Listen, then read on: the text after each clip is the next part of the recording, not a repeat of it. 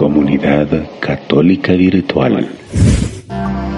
Discípulos y misioneros a la luz de Aparecida, cuarta parte. ¿Qué es eso de la dignidad? Significa que son hijos e hijas de Dios, que Él nos ha creado y como hijos suyos no hay nada ni nadie que pueda pisotear al hombre y a la mujer. Es decir, que no puede haber ninguna circunstancia que a usted lo haga sentirse o lo rebaje o lo haga sentirse menos que nadie. Ninguna circunstancia, ni en el mundo, ni en la iglesia, ni en la comunidad, ni en los movimientos apostólicos, ninguna circunstancia que haga que usted se sienta menos o que lo pueda marginar a usted, hermano o hermana. Usted es digno ¿Por qué? ¿Dónde reside, dónde está la dignidad que usted tiene? En que usted es hijo e hija de Dios.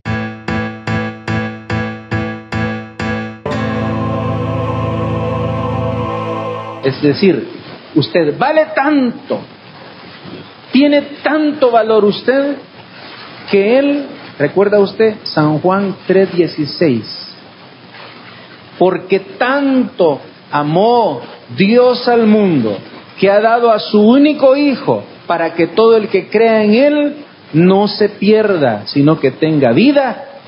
¿Por qué cree que Él murió en la cruz? Porque no quería que nosotros nos perdamos. Entonces nosotros valemos, usted vale, usted es digno. Nadie aquí tiene que agachar su mirada y sentirse menos por nada, por ninguna razón, ni por su conocimiento, porque alguien me puede decir, ay hermano, pero mire, yo nunca fui a la escuela, fíjese que no puedo ni leer ni escribir, usted es digna, hermano, hermanita, hermano, usted tiene la misma dignidad que cualquier profesional salido de la mejor universidad de este país.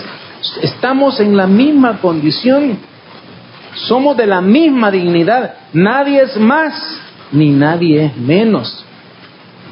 No me venga a decir que tampoco por cómo usted es físicamente, hay gente que se siente inferior. Y yo le he dicho, quizás hace un rato, de una manera chistosa, que por los dientes, que por los ojos, pero es cierto. Tenemos en la realidad latinoamericana una historia de marginación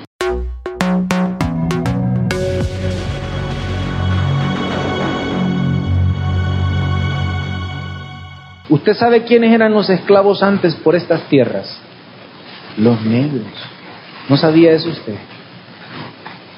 Y que en nuestro país, por ejemplo, en la constitución política de nuestro país, bueno, antes de decirlo, ¿se ha fijado que hay morenos, hay negros en Guatemala, en Honduras? ¿Se ha fijado? En Nicaragua, en Costa Rica, en Panamá. Y se ha fijado que aquí no hay negros. ¿No se ha fijado? ¿Verdad que sí? Uno mira a un futbolista costarricense y son negros, ¿verdad? Uno mira un, un personaje hondureño, son morenos también, negros. No se ha preguntado por qué aquí no hay negros. Ahora le voy a decir, ¿por qué no hay negros aquí? Porque en la constitución política estaba prohibido a los negros que vivieran en el territorio salvadoreño porque se los consideraba personas de segunda categoría, inferiores. Esas mismas realidades se viven hoy en día. A la mujer por tanto tiempo se le ha considerado inferior. Mire, uno va a la escuela y llega mi hija, por ejemplo, o una de mis hijas, y me dice, mira papá, yo quería en el equipo de fútbol. ¿Y qué pasó? No, que no hay nos dijo el director, pues de que no, que el fútbol es para los niños, para los hombres, pero el fútbol no es para las mujeres, que para las mujeres es otro jueguito por ahí.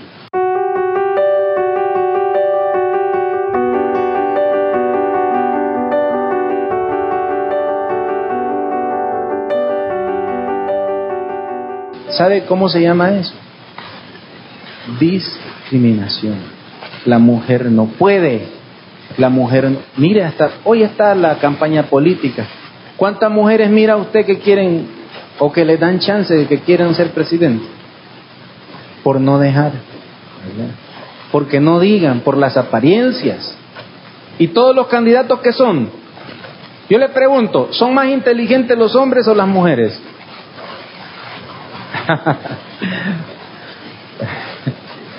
Mire, no me haga así porque yo voy a pensar que son mensos los dos, ¿verdad? Tanto hombres como mujeres.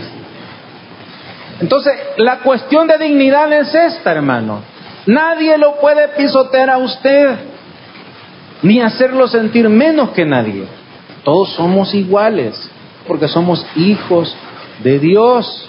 Entonces hay un montón de situaciones en la casa en la familia, en la iglesia, en donde la buena nueva de la dignidad humana tiene que ser llevada. ¿Y por quién va a ser anunciada? Por nosotros, hermanos. Comunidad Católica Virtual. Beato Carlo Acutis ruega por nosotros.